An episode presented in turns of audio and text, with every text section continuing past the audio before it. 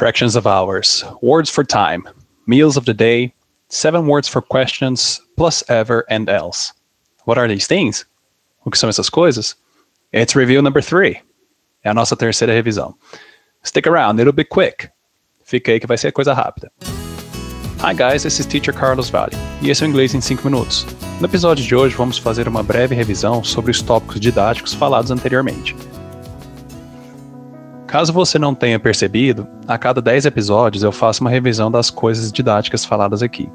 Sounds like a good idea to you? É uma boa ideia para você? Great. Let's get on with it then. Ótimo. Vamos seguir em frente então. First up is, o primeiro na pauta é fractions of hours, frações de hora. Isso é equivalente a falarmos 15 para as 3, 2 e meia, coisas assim no português. Primeiro é o apóstrofe C-L-O-C-K, o'clock, que é dito quando o ponteiro do minuto estiver apontado para o 12 no relógio de ponteiro, ou simplesmente quando se fala o número seguido de horas, tipo 3 horas, se diria 3 o'clock. Mas apenas quando é em ponto. Se for 3 e 3, não se fala 3 o'clock 3. Se fala 3 ou 3. O ou é aquela segunda maneira de falar o zero. Remember? Lembra? Segundo é Q-U-A-R-T-E-R space P-A-S-T space H-R. Quarter past H-R. Um quarto passado da hora tal. Um quarto de hora são 15 minutos. HR é a hora que estamos falando aqui. Então, se você falar um quarto passado das três, quarter past three, são 3 e 15. Next is H-A-L-F space P-A-S-T space H-R half past HR. Half é a palavra meio ou metade. Não se fala o L no meio.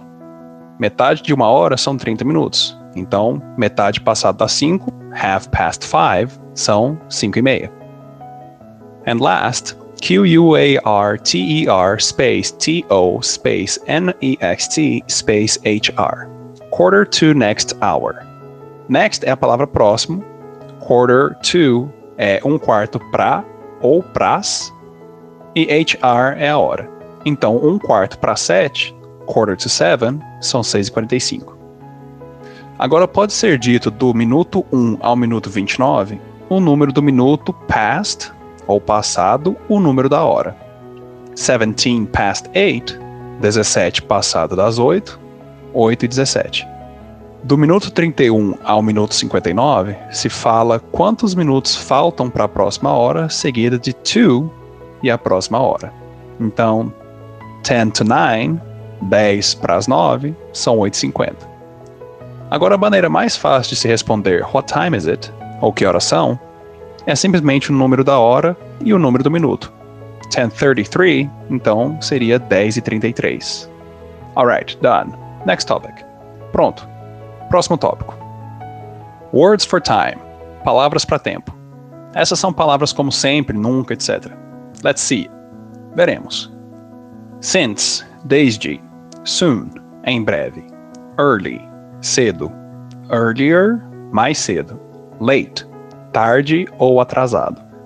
Later, mais tarde. Always, sempre. Not always, nem sempre. Never, nunca often, frequente. Pode ser dito often também. Frequently, frequentemente. Seldom, raramente. E rarely também quer dizer raramente. Sooner or later, mais cedo ou mais tarde. Every now and then, de vez em quando. Ou também from time to time, que seria de tempo em tempo. Sometimes, às vezes. Few times, poucas vezes. In a few hours, days, months, em poucas horas, poucos dias, poucos meses. In a bit, já já. Every day, todo dia. Aqui você pode mudar para seconds, hours, weeks, etc. Todo segundo, toda hora, toda semana, etc.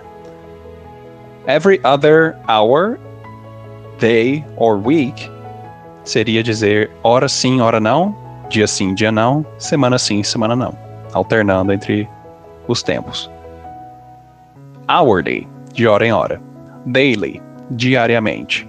Weekly, semanalmente. Monthly, mensalmente. Seasonally, sazonalmente. Yearly, anualmente. Alright, that's done too. Beleza, esse tá feito também. Next. Meals of the day, refeições do dia. Breakfast, café da manhã. Brunch, too late for breakfast, too early for lunch. Tarde demais pro café, mas cedo demais pro almoço. Esse não tem tradução. But you get it, right? Mas você entende, né? Lunch, almoço. Não é lanche. Snack, esse sim é lanche. Dinner, jantar, escrito com dois N's, pois com um N apenas é diner, que é restaurante. Supper, com dois P's, é ceia, e super, com um P apenas, é um aumentativo. Alright, that's that. Bom, é isso aí. Now, agora. Seven words for questions. Sete palavras para as perguntas. Onde, o que, porquê, qual, quando, quem e como. Where, what, why, which, when e how. E o porquê de resposta é because. Agora, adicionando ever ao final da palavra fica wherever, seja onde for, whatever, seja o que for, ou af. Whyever não tem. Whichever, seja qual for.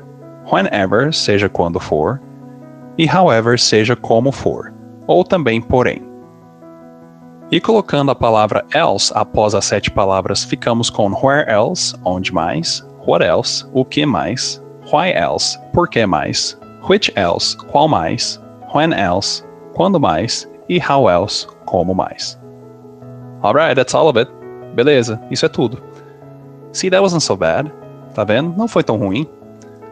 Well, that's it for today, guys. I hope you're taking notes as we go along so you don't get lost. Eu espero que você esteja fazendo anotações na medida que progredimos para não se perder. You never know when this information might come in handy. Você nunca sabe quando essa informação poderá ser útil.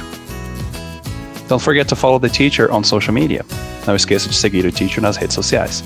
Arroba Teacher Carlos Valley. See you on the next episode.